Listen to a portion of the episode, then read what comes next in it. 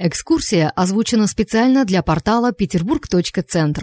Мы раскроем самые захватывающие петербургские тайны и проведем вас по лучшим историческим местам северной столицы. Петербург.центр – ваш аудиогид по Санкт-Петербургу.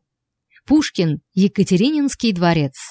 Большой Екатерининский дворец расположен в Пушкине под Санкт-Петербургом.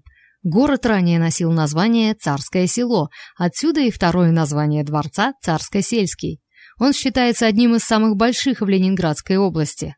Во время Великой Отечественной войны корпуса здания сильно пострадали, часть из них была полностью разрушена. Восстановление дворца не закончено до сих пор. Этим кропотливым делом занимаются члены Ленинградской школы реставраторов.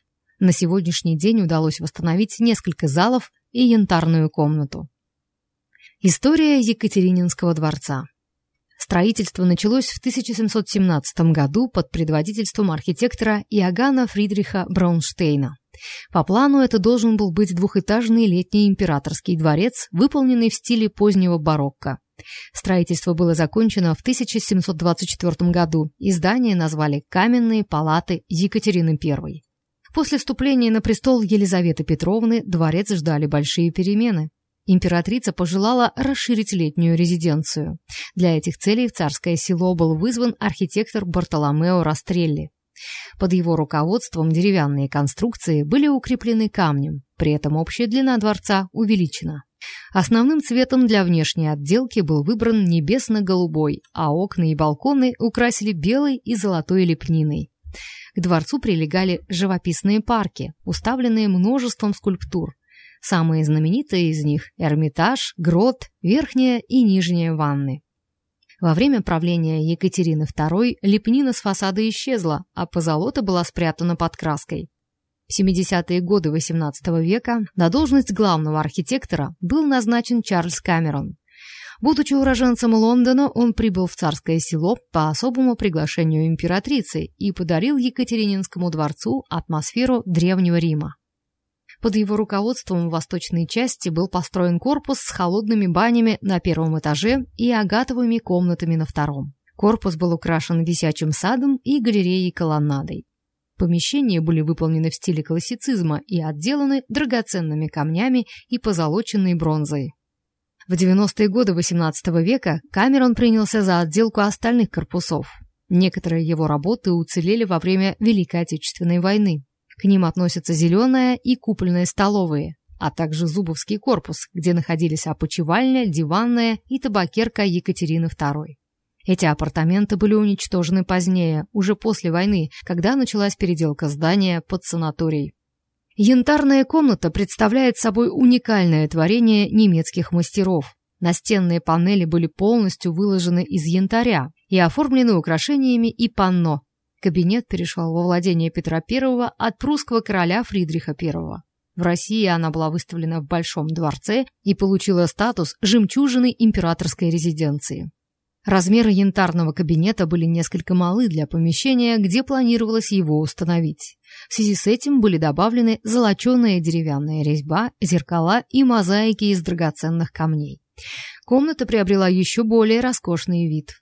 Во время Великой Отечественной войны янтарная комната была похищена немецкими войсками. О ее местонахождении ходит множество легенд. Реконструкция янтарной комнаты проводилась Александром Александровичем Журавлевым, членом Мирового совета янтаря Союза художников России. Для этих целей была основана Царско-сельская янтарная мастерская. К 300-летию Санкт-Петербурга в 2003 году работы по восстановлению были окончены. Воскресенская церковь Екатерининского дворца. Для строительства церкви на территории дворца был приглашен архитектор Савва Иванович Чевакинский. Возведение началось в 1746 году с установки флигеля. В этом же году произошла закладка церкви архиепископом Санкт-Петербургским и Шлиссельбургским Феодосием Яновским. Спустя 10 лет церковь была освящена Санкт-Петербургским архиепископом Сильвестром честь этого события отгремел салют из 51 пушки. На фасаде церкви была установлена двухъярусная колоннада. Также здание было украшено фигурками ангелов и херувимов. Кровля была увенчана пятью золотыми куполами.